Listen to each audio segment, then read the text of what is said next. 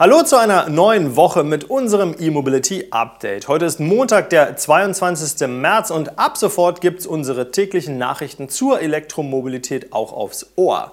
Den E-Mobility Update Podcast gibt es auf allen großen Plattformen. Und nun zur Sache, hier sind unsere Themen.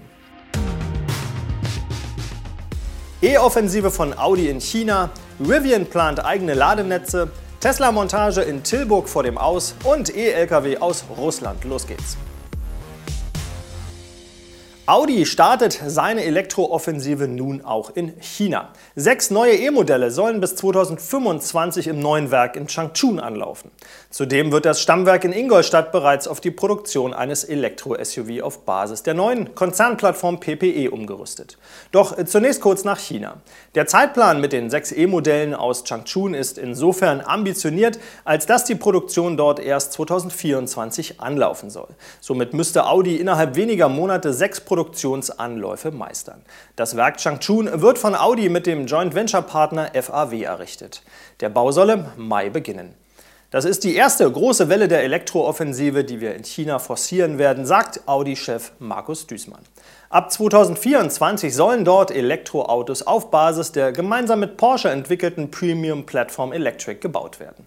Welches Modell zuerst kommen soll, ist noch nicht bekannt. Bei sechs Modellen bis 2025 wird es sich wohl um eine Mischung aus Limousinen und SUV handeln.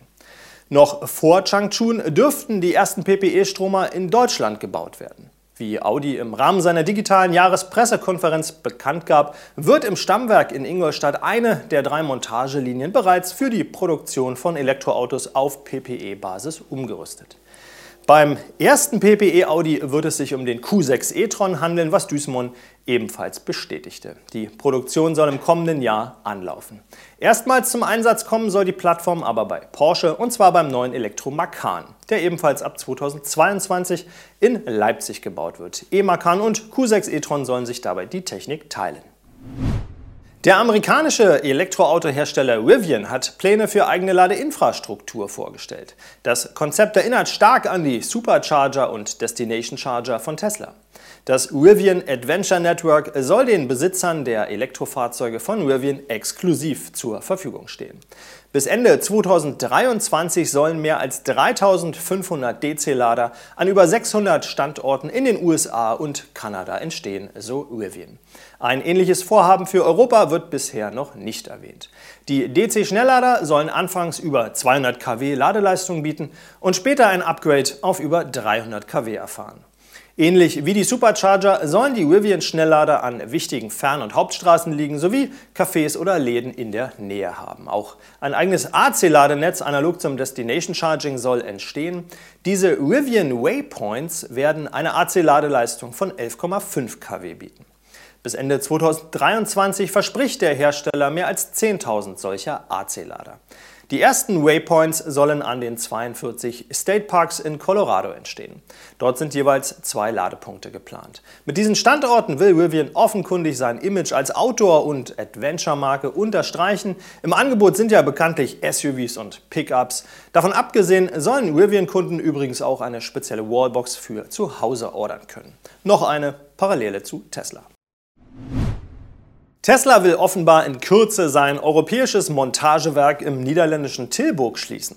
Demnach soll die dortige Montage der Modelle S und X schon sehr bald gestoppt werden. Das berichtet ein niederländisches Portal unter Berufung auf eine Quelle innerhalb von Tesla. Hintergrund ist, dass beide Modelle kürzlich umfangreich überarbeitet wurden, äh, was den Produktionsprozess in den USA verändert hat. Wegen dieser Änderungen soll eine Endmontage in den Niederlanden nun nicht mehr im industriellen Maßstab möglich und auch nicht nötig sein. Die Neuauflage des Model S und Model X werde voraussichtlich im November dieses Jahres erstmals in den Niederlanden ausgeliefert, sodass die Lieferung von Fahrzeugen der aktuellen Generation zur Endmontage im Werk Tilburg in Kürze eingestellt werde. Davon sollen bis zu 96 Arbeitsplätze betroffen sein. Das Fabrikpersonal sei bereits informiert worden. Tesla soll bereits in Verhandlungen sein, das Personal in anderen Funktionen einzusetzen. Auch die Montagehalle könnte von Tesla zu einem anderen Zweck genutzt werden. Tesla verfügt in den Niederlanden neben der Endmontage der vorgefertigt zugelieferten Model S und X über eine Lackiererei, ein Teilelager und ein Remanufacturing Center, in dem alte Teile aufgearbeitet werden. Insgesamt arbeiten über 1500 Menschen in den Niederlanden für Tesla. Das russische Unternehmen Drive Electro will noch in diesem Jahr die Serienproduktion von rein elektrischen Lkw starten. Vor einigen Monaten schon hatte Drive Electro den Prototyp seines ersten E-Lkw namens Moskwa vorgestellt. Dieser wurde für einen russischen Lebensmitteleinzelhändler entwickelt. Es handelt sich um einen rein elektrischen Verteiler-Lkw mit 9 Tonnen und 200 Kilometern Reichweite.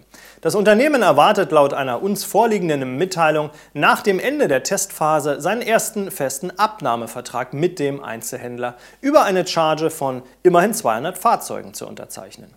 Drive Electro will seine Elektro-Lkw übrigens nicht nur in Russland, sondern auch im Ausland vermarkten. Details zu den Märkten oder dem geplanten Vertriebsnetz werden aber noch nicht genannt. In dem Werk der in Moskau beheimateten Firma werden bereits heute Lithium-Titanat-Batterien für Elektrobusse hergestellt. Drive Electro hatte nach eigenen Angaben bis Ende 2020 bereits 400 der insgesamt 600 Elektrobusse in Moskau mit Batterien ausgestattet. Die Fahrzeuge selbst werden von anderen Herstellern gebaut. Das war das erste E-Mobility Update der neuen Woche. Ich wünsche Ihnen einen guten Start in selbige. Tschüss.